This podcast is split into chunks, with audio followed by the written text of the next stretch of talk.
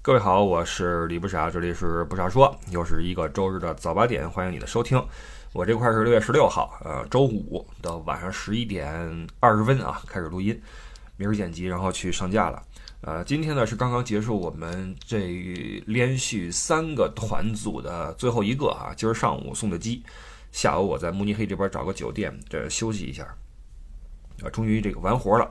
实际上从来没有连续这么长时间去工作过。之前顶多连续，其实也连过比较久，但是要么是团组的内容比较轻松啊，中间比如说在哪儿驻扎个几天，我就没什么事儿；要么就是中间隔的时间比较久。那这次呢，这三个团中间可能隔的都是两三天这个单位，而且性质不一样嘛，毕竟是自己的事儿，你就会更上心一些。而且就算中间会休息，你知道我们这个工作呢是一个。呃，特别怕疏忽的一个工作，因为你的稍微一点小疏忽，就可能酿成一个大后果，这是很糟糕的一个事儿。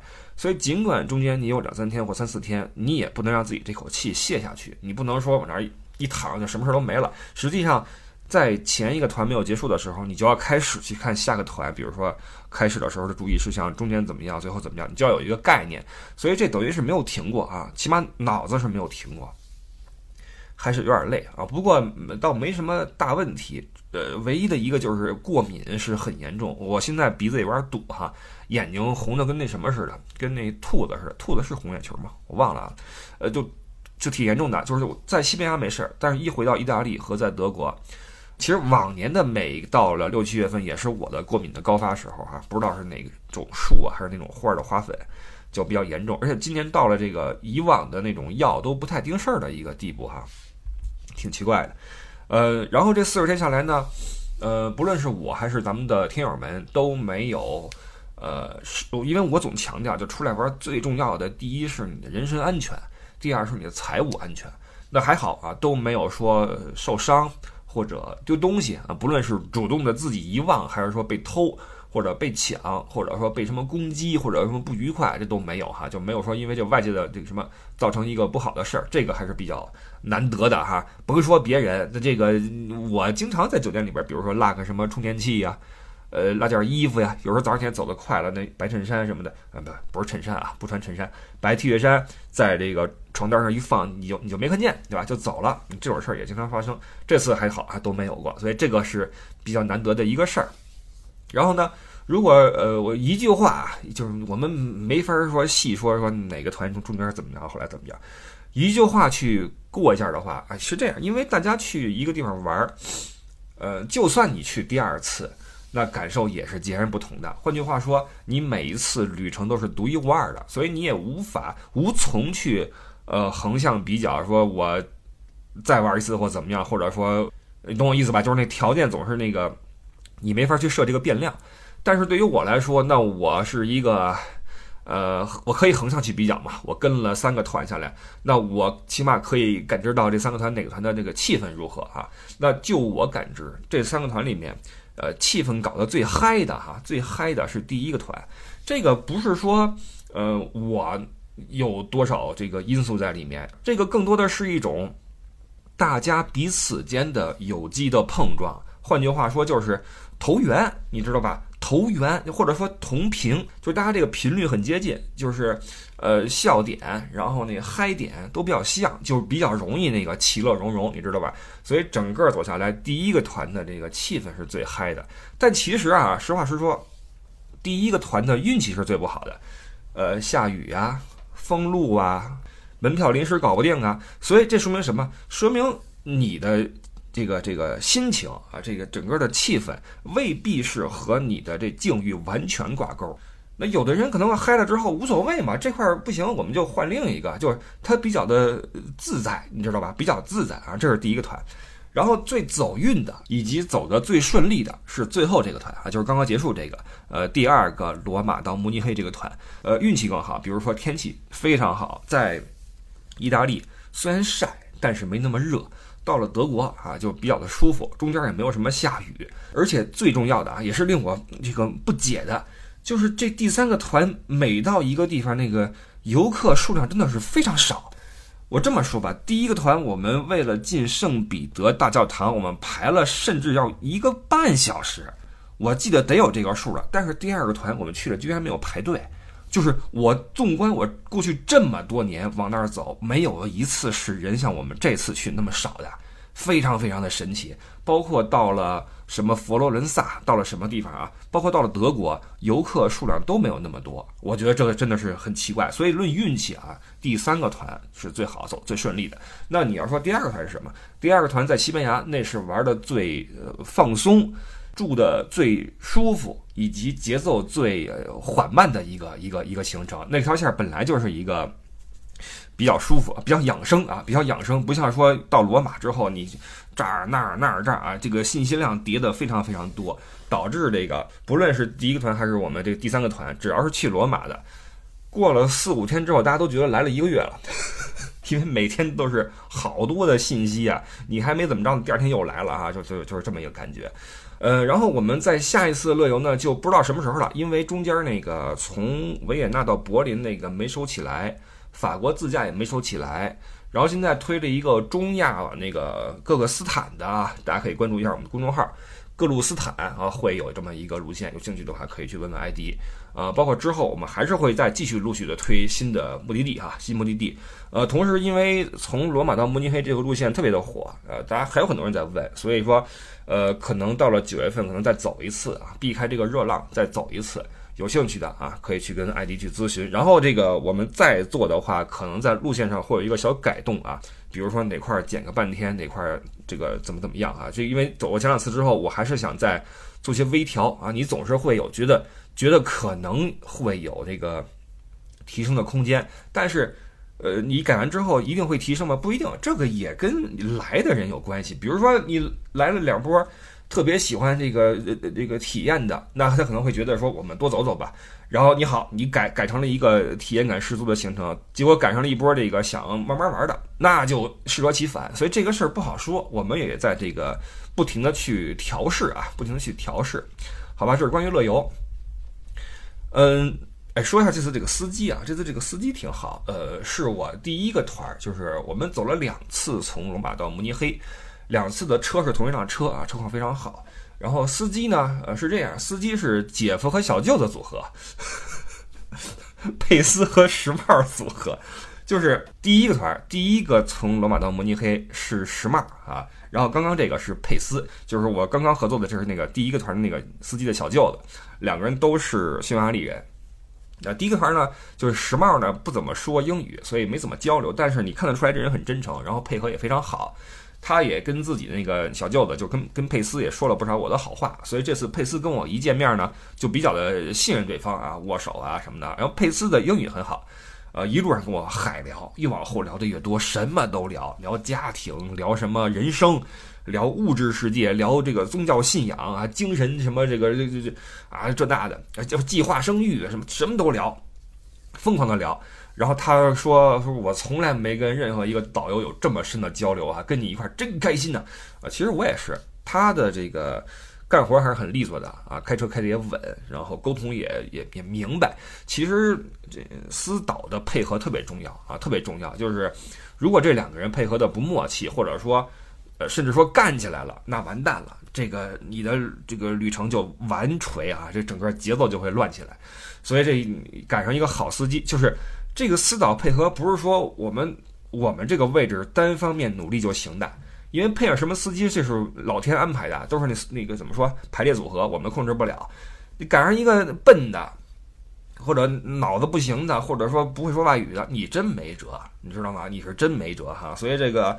只能期盼大环境好一点啊，然后给我们呃，然后我问了一下，说你这几年干什么呢？他说我现在主要是在家里面，我我有三个孩子，他刚三十一岁啊，佩斯刚三十一岁，已经三个孩子了。说我没事儿陪陪家里人，然后他喜欢做木工，说没事儿买点什么木头回去给家里人做个椅子呀，或者给孩子做个木质的玩玩具呀，喜欢弄这个。然后说我要回家，我要回家啊，我不开了，我要回家啊。然后我说对，我也回家啊，我说我也陪娃去了啊，这点也挺有共鸣的。然后我说，那过去这几年你都干什么了？没活的时候，因为之前不是有一个司机跟我说吗？他说我去开那个城际大巴车去了，就是比如说从 A 城到 B 城走个长途什么的，做这个去了。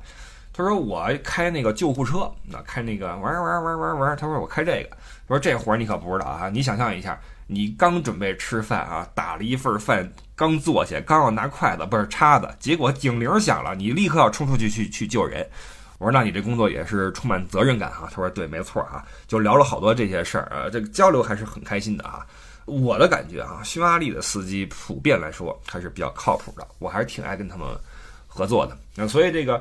呃，这两次的私导的配合呢，就也让第一个团和第三个团都比较的怎么说呢？起码在这一块没什么问题啊。第二个团，因为西班牙那边的旅游太旺，中间换了几个司机，有些就有点那什么，开车就有点愣。就是开车这东西呀，是一个你根本没法在短期之内让它更换一种开车方式的一这么一个行为。你说是不是？开车这个方式啊，跟性格有关，跟习惯有关。性格跟习惯都不是在短期之内能改变的事儿，这前提还得是他愿意改变。那很多人会说，我就这样，你凭什么管我？你做你的事儿，你别管我，对吧？所以有时候你包括你们做一些什么滴滴什么的，你会发现有的司机开车他就是不行，深一脚浅一脚，打轮也跟那儿左一下右一下，你知道吧？这这真的是有些时候碰上这么一个是真头疼啊！我在过去节目里边好像说过类似的这个话题，叫大巴司机的，对吧？哎，一说我还脑海中又出现了几个不靠谱的司机，哎呦，真的是啊，呃，这也是为什么我跟这次这个小舅子，就我们两个彼此欣赏啊，彼此欣赏，然后经常开玩笑什么的，还是挺开心的。然后这次的这个旅行到了，我记得应该是在佛罗伦萨的时候的某一天，呃，回酒店的路上，我突然有了很强的一种触动，当时我甚至想抄起话筒来。录一下我当时的心情，但是因为当时太累了，这事儿就作罢。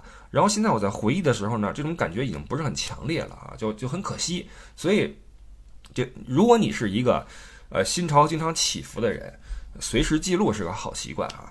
呃，注意啊，呃，这记录跟公开还是两回事儿。因为人通常会犯这么一种错误，就是在你心潮起伏的时候，你会在那个频率下整出一些当时符合你当时的情绪和那个。嗨点的一些，比如说词句呀，一些东西，然后这个时刻往往是晚上，所以很多人呢会在深夜里面突然生出一些感慨，然后发个朋友圈，发个微博，然后你就睡了。第二天你再一看，我靠，这是什么玩意儿，是吧？无病呻吟真肉麻啊！在在那个光天化日之下，在那个办公室里边，你觉得这后背发凉，这玩意是我写出来的吗？你就很后悔。所以这记录是记录，公开是公开啊，这个这中间啊，这个尺尺度啊，把握好，一定要把握好。当时我特别想记录，因为太累了。我想记录什么呢？就记录一个我对这个职业的一个感受。因为在当天的前一天晚上啊，就是我又经历了一次很久没有过的晚上的那种，就是找酒店，然后好离谱或者这个好新奇的这么一个事儿。我这么说吧，因为你知道，为了降低成本啊。为了降低成本，很多时候私导跟客人不住一起，因为，对吧？你们工作人员住那么好的地方，这钱都花出去了，不值嘛。于是就定在别处。那这次呢，在佛罗伦萨前一天晚上是哪儿来着？西耶纳。对，这次在西耶纳，我们换了一个酒店，是准备给给客人准备了一个那种所谓的别墅酒店，在那个那个怎么说呢？山间的一个别墅里面。那我跟司机在另外一个地方住。呃，其实开车只有大约两公里，很近啊，很近。但是这两公里是在一个山上，往上一开是一古堡。哇塞，我们都傻了。我们说这反了吧？是不是应该给客人定这里头，我们住底下呀？然后开过去一看，那古堡嘛，车开不上去，你只能把车停在底下，然后。拎箱子上去，这怎么可能呢？拎不上去，好高的。于是，在那车后边收拾啊，收拾洗漱包，往包里边装哈，就有点那种大晚，当时已经是晚上，天都擦黑了，不，已经几乎要黑了，九点了，快应该是，我们才歇啊。然后我跟司机跟那儿收拾东西，然后往山上走，一路走，一边走一边说笑。然后去找那个我们的房间，因为它那里面是一个那那种类似于民宿的这么一个地方，它并不是正规酒店，所以那个标识也很不清晰，你就要四处去打听去看，然后发现是一个餐馆的，餐馆的对面那个楼的楼上，然后那房东是餐馆老板，餐馆老板也不说英语，跟那跟一路比划带我们去那边去上楼，然后就是那种特别古老的那种钥匙开那个门。吱呀一声推开，那楼特别旧，就有点像那个周杰伦那《威廉古堡》唱那歌那感觉啊，什么藤蔓植物爬满了什么房屋都那感觉，感觉上面都还有吸血鬼呢。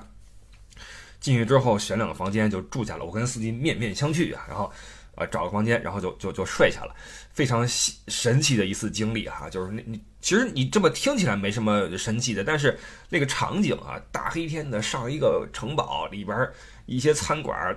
拿出一把钥匙，说跟我来，去另外一个房间里边，吱呀推开门，那门就那屋子巨古朴啊，巨古朴，这种气氛挺有意思的，就让我想起来很久很久以前啊，那时候刚入行没多久，然后四处跑，晚上经常有这样的事儿，就是在一个不知所云的地方，莫名其妙的地方去入住，然后会有一些非常新奇的体验。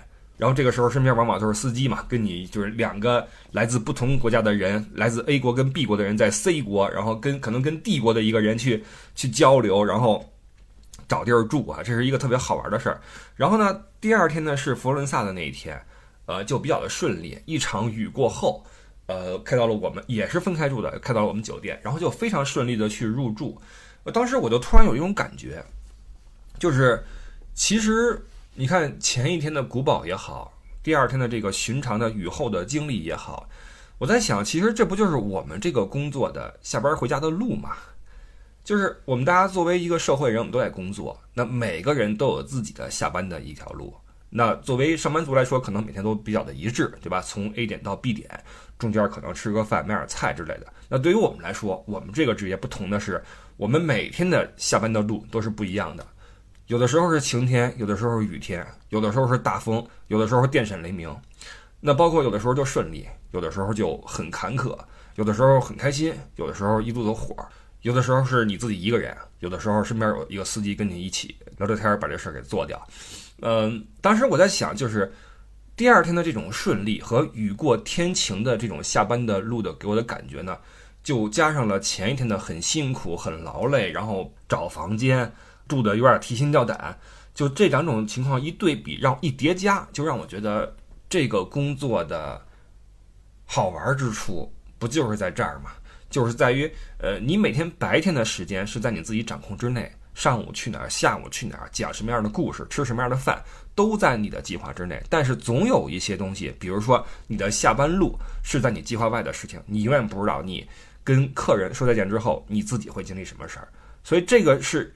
应该是当时我最有感触的一点，但是肯定比现在还浓厚一些那个感觉。现在我有点忘了，你知道吧？所以大概其是这个意思，啊，这是我，嗯，这次到了那块儿的一个新生的一个感慨哈。所以这个工作，你要问我它好玩在哪儿，我觉得反而是这个未知的一些东西啊，未知的一些地段。当然了，这里边会蕴藏着一些不确定性，这些不确定性也可能在什么时候转换成一种危险，对吧？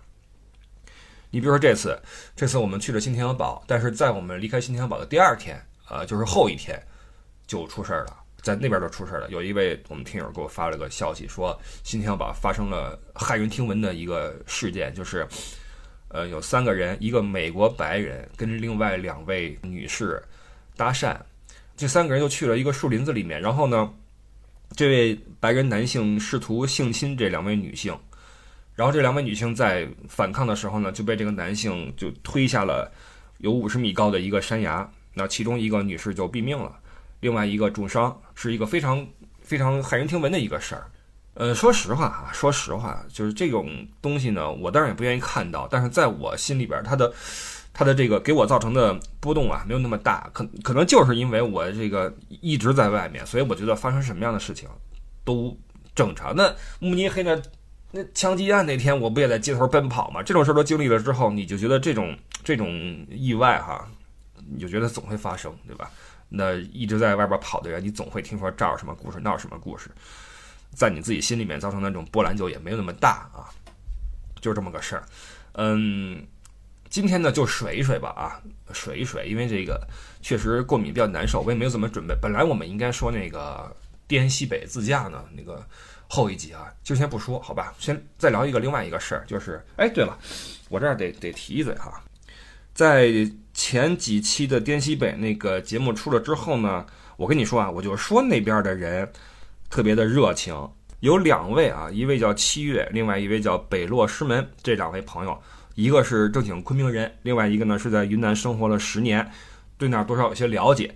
呃，两个人都给我写了一长段的关于当地的一些东西的介绍，然后更正了我一个错误哈，就是我们不是说了一个叫撒批曹丕的丕吗？那个玩意儿哈，然后其中这个七月跟我说呀，后边那个字儿呢应该加个草字头，发撇的第一声啊，等于撒撇是云南特有的很少几种少数民族会做的饭啊，这个应该是挺冷门的一个东西。然后说那个懒豆腐呢是新鲜毛豆。剁细或者打碎之后，用小火慢慢煮熟，再加新鲜蔬菜和猪油出来的一个东西啊。不同的蔬菜是不同的味道。然后跟我说这个，呃，你吃顶了呢，呃，可能是因为啊，其中原因之一啊，云南啊温差比较大，吃饭的时候还比较热，天黑了呀，呃，一凉起风啊，就容易这个让肠胃有点凉啊。你吃的东西又比较杂啊，山风一吹，所以以后呀，不论多热。加个背心儿马甲啊，这吃完饭之后过会儿再脱，然后呢，呃，不要喝凉水，然后还给我出一招，说，呃，如果有恶心和不想吃东西、冒冷汗什么的，用清凉油涂在左手臂的臂弯处，右手呢，呃，拍打左手的这个地方，直到出现这个红色或者黑色小点儿，反之啊，右手再拍，两边都拍啊，这个是一个一个办法。那另外这个北落师门就是说啊，呃，他也说了，这个撒撇是。傣族最经典的一道特色菜，又分为苦撒、柠檬撒、豆撒、鱼撒、茄子撒等。那其中苦撒的汤汁儿呢是牛的胃液啊，呃，柠檬撒是柠檬汁儿啊。说西双版纳那边会多一点啊，主要是夏天解暑用的。不知道我们吃的是哪一种。然后豆腐汁儿，他说他没见过，但是听那个描述呀，说应该是腾冲那边特色的稀豆粉。呃，上过《舌尖二》这个节目，所以感谢这两位啊，感谢云南的朋友们。好，然后我们再说一个小事儿吧。这是哪位啊？今天今天给我很很很俏皮啊，给我发了个东西，然后被他给说中了。等会儿啊，坦然，坦然说，预估一下，这周日你的节目应该会提这个事儿啊，就是提那个球迷进去追梅西这个事儿啊。来，我们说说这个。先说结论，嗯，这个事儿啊，在我看来啊，它是一个不可复制的、前无古人且后也很难有来者的一个事情。为什么前无古人？就是我们看球迷翻进场去，呃，什么裸奔也好，或者追球星也好，这事儿咱们经常见。只要你看球啊，你经常能看到那个国外的那个联赛里面，或者一些世界级比赛里面出现一些这样的场景啊，也是司空见惯。但在国内的球场里面，说实话，这样的事情还不多见。那第一就是，就那个场景，它首先它不会让你有那么强的冲动去冲进去，你图什么呀？你追谁呀？就国内这几个踢球的，你说这这有谁能让你有这种冲动？不至于对吧？大家也没有自己的这个这个想法和冲动和这个诉求，基本上没有这个事儿。呃，像过去夺冠的时候，可能会有球迷翻进去，然后比如我记得有一次那个大连万达，那都是很久以前的事儿，还万达呢。万达夺冠之后，球迷有很多就翻进去了嘛，当时抢了孙继海一个后腿板走啊，我记得这么一个细节，在当时还在甲 A 联赛里边呢。啊，这种事儿都很少。所以在这个正式转播中，这种国际比赛中啊，冲进去一个球迷，然后做这样的事儿，这个在我国这个足球史上，基本上算是前无古人了啊！基本上，而且是如此的被被人所传播，而且效果之好，对吧？那个照片照的又清晰，那个机位又好啊，那个状态也很好嘛。他这状态就是 一直在乐，对吧？跟梅西这块儿啊乐，跟那大门机长啊也很很意气风发，然后再跑。被人抬下去的时候，这个对吧，也在那儿乐，就从头到尾都是一个很兴奋的状态啊。这个状态也增加了这个事儿的一个趣味性。然后这个事儿有一个很特别的地方，为什么我说它不可复制呢？呃，首先啊，这个事儿它是一个破坏规则的事情，它是规则所不允许的，也是对一个事儿的正常进行有了影响的一个事儿。但是它居然夺得了多数人的宽容乃至赞许。这个在我看来是一个特别不可复制的事儿，这个因素就很多了啊。比如说，我们为什么会宽容这个小伙子？因为他很纯粹，就是我们看到过很多在公共场合站出来表达自我的人，都是对规则一个破坏。但是，要么是有诉求啊，比如说我打个横幅啊，什么要保护什么或者反对什么，跟那儿扯这个，你就是我说实话，我插一嘴，我特别不喜欢有人在那种正式场合。出于个人的诉求来这个打乱这个很多事儿的节奏。你比如说这个啊什么什么少数派，然后在那种。大会上突然冲上来又如何如何？跟这样，他们因为他们这样往往会采取一些破坏性的措施，要么是破坏你的这个性质，要么是破坏这个事儿节奏，要么是破坏一些公共财物啊，或者往地上泼点什么红油漆躺上去，说那个素食。我特别不喜欢这种方式的表达啊，我在我这儿是不是我是不可接受的？但是这个孩子他比较纯粹，他没有什么要表达的，他只是追求自己心中所爱。我就是爱梅西，我就爱阿根廷。所以这事儿我非做不可，呃，这种纯粹感可能会让我们对他多一些，嗯，怎么说同情？如果说他上去扯个横幅出来，我要是那就那整个性质就不一样了啊，那就完全不一样了哈。我们现在归这这事儿就消失了，在互联网上就消失了哈。之所以存在，正是因为这哥们儿还是比较纯粹的啊。这个进去之后，而且你我们能看到他的这个方式啊，嗯，基本上对谁都没有一种伤害，也没有一种打扰。你看。他选的时机特别好，他这个时机正好是一个死球的时候。说实话，其实球员在工作中，就你可以想象，任何人在工作中，在你紧张而且全神贯注的工作的时候，你不希望被别人打扰，尤其是对这种非法闯入者打扰，对吧？你你是很讨厌的，你正准备进攻呢，结果叭冲进一个人来，把你给打乱了，那你会很烦。但他冲进场的时机正好是一个死球时机啊，并不存在一个说对两边任何一边的一种利益的一种侵扰，而且正好是梅西在这个角球区正往这儿走呢，双方运动员都比较放松，加上保安也比较放松，他冲进去了。这个时机跟这个地点的选选择啊，非常非常好。而且呢，他在往梅西那儿跑的时候，他也比较的算有分寸，冲过去之后有一个刹车。并没有撞到梅西，也没有说有很过分的死死抱住这种举动，就是搂着肩膀振臂一高呼，一看后边有人追上来了，然后有点跑了。对梅西来说也没有什么伤害，然后满场跑，哎，身姿很轻盈啊。非常轻盈，我觉得这整个事儿的高潮啊，就是他晃倒了一位这个来逮他的那哥们儿的那时候，我觉得那个瞬间真的是令人令人很激动，啪又一个晃倒，然后继续跑，这真的是不错啊。然后跟那边那谁啪一击掌，就他的状态一直都是，虽然说很疯狂啊，不提倡啊，这是一个破坏规则的行动，但是这个状态啊比较好。呃，还是有节制的啊，也不伤害人，也不，但是耽误事儿了啊。但是呢，也提供了一些给我们的一些这种谈资啊。而且这事儿逗的是什么呢？是这个事儿几乎所有的参与者都挺嗨。你看这孩子挺嗨，梅西也微笑的搂他一下。完，马丁也跟他击掌，而且追他的保安，你们也都看到了，脸上也洋溢着笑意，就是这是一个特别和谐的景象，你知道吗？就是大家其乐融融，我能能这么说吗？其乐融融，然后好像这事儿并不严重一样啊。最后是一老外看不下去了，一又高又壮一老外啊，秃头，呱跑进来，跑那哥们跑的真快，呃，比咱们这保安跑的快多了。然后这孩子也是没体力的，最后叭一倒，哎，抬出去了，抬的路上还让乐的哈。就是从头到尾这事儿的参与者，我觉得都挺放松的啊，都很放松。这就让我们觉得，哎，这事儿好像性质上并不严重，因为他几乎获得了这个事儿的呃参与者的所有人的这种宽容，对吧？所有人的宽容，包括你看他被抬去之后不久又回去看台了嘛，就证明当时对他的处理还是比较的放松的。当然了，有人会说啊说这孩子有点不知好歹，就。明明都没跟你认真，你回去之后采访你，你说啊，我觉得这个安保太太太次了，我要那个用我的行动来警告他们一下，呃，这话就是找抽，呃，我同意啊，这种态度就是事后有点自鸣得意，这个态度呢是这个不是很得体。但是话说回来，未满十八岁的孩子，他能做出多少得那么得体的事儿呢？我觉得这点这种呃自鸣得意，反正。在他这个年龄，我还稍微能理解一点啊，就是你给予他相应的惩罚就可以了。这不是来了吗？那个行政拘留，然后那个禁止出入这样的场所十二个月，就是等你这一年别看球的嘛。当然这个损失也不大啊，那中中超看什么看？不用看，对吧？当然这个行政拘留这个事儿，这个什么这个期限呀，包括这个法律我就不懂了啊，我就不说这事儿是到底是从重还是从严了，我不知道这个规则，我也没没去没去看。总之呢，得到了惩罚。然后也风光了一把，也制造了一些我们的这种欢乐啊，这事儿是挺有意思一个事儿。那为什么我说这是不可复制呢？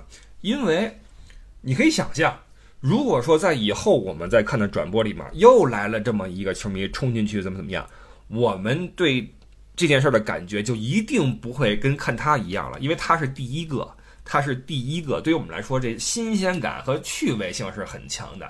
但在之后的话，我们对下一个冲进场去这样做的人，不论他到时候再怎么得体。他给我们带来那种意外感和欢乐性都会大幅下降，一定会有人说这事儿有完没完了，还还还一个接一个的，还上瘾了啊！管住这帮人，肯定会有这种想法。所以这个事儿的不可复制性，在我看就在这个地方，就是他，不论是他还是梅西还是保安，包括那看台上，你看你看到了没有？看台上有一个是那是保安啊，还是就这词儿我总不知道怎么说啊？保安还是安保还是阿 Sir？因为这个我也不太认那衣服。总之吧，是维持秩序的啊。外边那个制服。底下那个袖口那块露出了一截阿根廷队服，哎，这一幕还是挺感人的，挺感人的。就是，呃，我们有些东西是我们不得不做的。那我们在工作中可能有些话一定要说，有些事儿一定要做，比如说要统一着装一类的。但是。再怎样统一的着装，也难掩我们对一件事的热爱，以及我们心中对一件事的追求，对吧？所以会有一点点队服露在制服外面。我觉得这一个瞬间抓得特别好。这一幅画说明了很多东西，就是他虽然坐在那个位置上，穿着制服，做着自己的这个工作，但是心在球场上。脱去制服，他跟我们一样，也是一个充满热情的球迷啊。这一张图，我觉得还是挺挺感人的。所以这件事儿。我还是挺喜闻乐见的，说实话。尽管我也认为应该给这个孩子一定的处罚，不然的话这事儿算算怎么着呢？对吧？因为这事儿不能这样下去，它多少是一个对规则的破坏。就是你你不能够一边强调说人们要守秩序，一边又鼓励一个破坏秩序者，对吧？嗯，记录是用来被打破的，规则是用来被遵守的啊。这个当然了，这个是合理的规则啊。我们也不要鼓励那种说，好像你破坏了规则，你就一定是一个英雄，对吧？你们不能鼓励这种价值观。嗯，但是啊，有一说一，这次这个事儿能够被如此的传播，它多少也是因为它触动了，或者说翻起了我们心中对规则的一种，嗯，我不说破坏吧，对规则的一种反叛的那种冲动。就你知道，人是很奇怪的，人是一种，呃，可以通过。破坏自己对自己设置的禁忌而获得快感的一种生物，你想想是不是？我们定了很多准则和规则，设置了很多文化和文明上面的禁忌，然后我们去堂而皇之的，或者说去偷偷打破这个禁忌的时候，我们会获得快感。我认为这次这个事儿，我们中的很大一部分人一定从这个孩子翻墙下去之后，然后冲进场去。挥舞着双臂去去去去飞奔，我们很多人一定能够从中获得一些快感。这种快感正是来自于这个孩子替我们做了我们心中的可能想过，或者说在潜意识中存在的那么一点点冲动。我看这句话特别逗哈，说的是，呃，我非常不鼓励这个孩子的举动。往大了说，自私自利破坏规则；往小了说，为什么去的不是我？就是。很多人心中会认为，我也想这么干呀，或者说，我只敢偷偷想一想，没想到他真干了，干得漂亮，会有这么一种感觉。当然了，你往远了说，你可以扯到，比如说，呃，现在的生活的这种压抑感，对吧？然后孩子的，你看现在不是说这个啊，某一个群体的失业率过了百分之二十了吗？那你结合这个大环境，就是你你不管是之前还是之后的一些预期了，对吧？我们知道现在对很多事儿的这种往后的预期都不是很好啊。尽管说马上要出台一揽子政策，对吧？呃，总之结合这个大环境，我这个这次这个孩子这次飞奔。呃，我会认为，如果你把他这个行为跟呃很多人以此来摆脱心中就暂时一扫心中的阴霾结合起来，我不会认为你的这种结合是非常的生硬的。就是我也不鼓励说我们一件事一定要扯到上升到比如说自由什么这种这种高度哈，不一定。但是呃，在起码在这个时候，在这个大环境下。这件事儿的性质，如果说，呃，你稍微往那边靠一点，我觉得也不是那么的过分啊，不是那么过分。因为有一句话，我觉得有意思啊，就是在网上有一个评论说，呃，现在我们需要这种，嗯，能娱乐我们的事情，因为太压抑了。就哪怕前一阵那个太古里那两两两位哈，那就说实话叫叫什么我忘了啊，跟那个姑娘。说这两个人的这个牵手都让我们如此的嗨，因为这两个人体现出了一种末世里面的悠然自得。哎，我觉得这话说的真好啊！就是尽管说都这样了，他不管了，我们就跟那儿逛了，怎么着吧，对吧？就有点末日里的这种泰然自若，就不管了。有就是怎么说，就是今朝有酒今朝醉，吃了上顿没下顿啊。我觉得这么说也有理啊，也有理。所以这个事儿大概其呢，在我这块就是一个有点趋趋近于皆大欢喜的这么一个事儿啊，皆大欢喜的一次对规则的破坏和被惩罚啊，都很开心，被惩罚者也很开心，我们也很开心。然后。去呃维护秩序的人也是带着笑意在里边跑，呃这个这一幕太有意思了啊，真的太有意思了。嗯，往小了说，这是梅西的力量，这是阿根廷队的力量，因为大家都说哈，这次世界杯这个后劲儿特别大。世界杯我也看了直播，看的那个最后的点球决战，我觉得那个分量真的是太足了啊，这个冠军奖杯的含金量太高了。而且梅西真的是在我心中啊，他配得上这么多人的喜欢。我们不去拉踩啊，就是很多的偶像啊都值得尊敬，但是像梅西这样，呃，有这么高的成就，同时能够一直保持一个谦逊和可爱的这么一个状态的人，其实不多啊，其实不多。所以，呃，我也是很喜欢这个人的，我也非常理解大家对阿根廷和对梅西的这种支持。然后这件事儿在我心中啊，在我个人心中，它最为可贵的就是那些穿着制服的人，不论是去追他的人，带着微笑的人，还是在看台上穿着制服而在下面露出了一截球衣的人。这些人的这种可爱之处和人性中的这种对规则的暂时的遗忘和对美好的这种追求，这一个点才是最打动我的一点。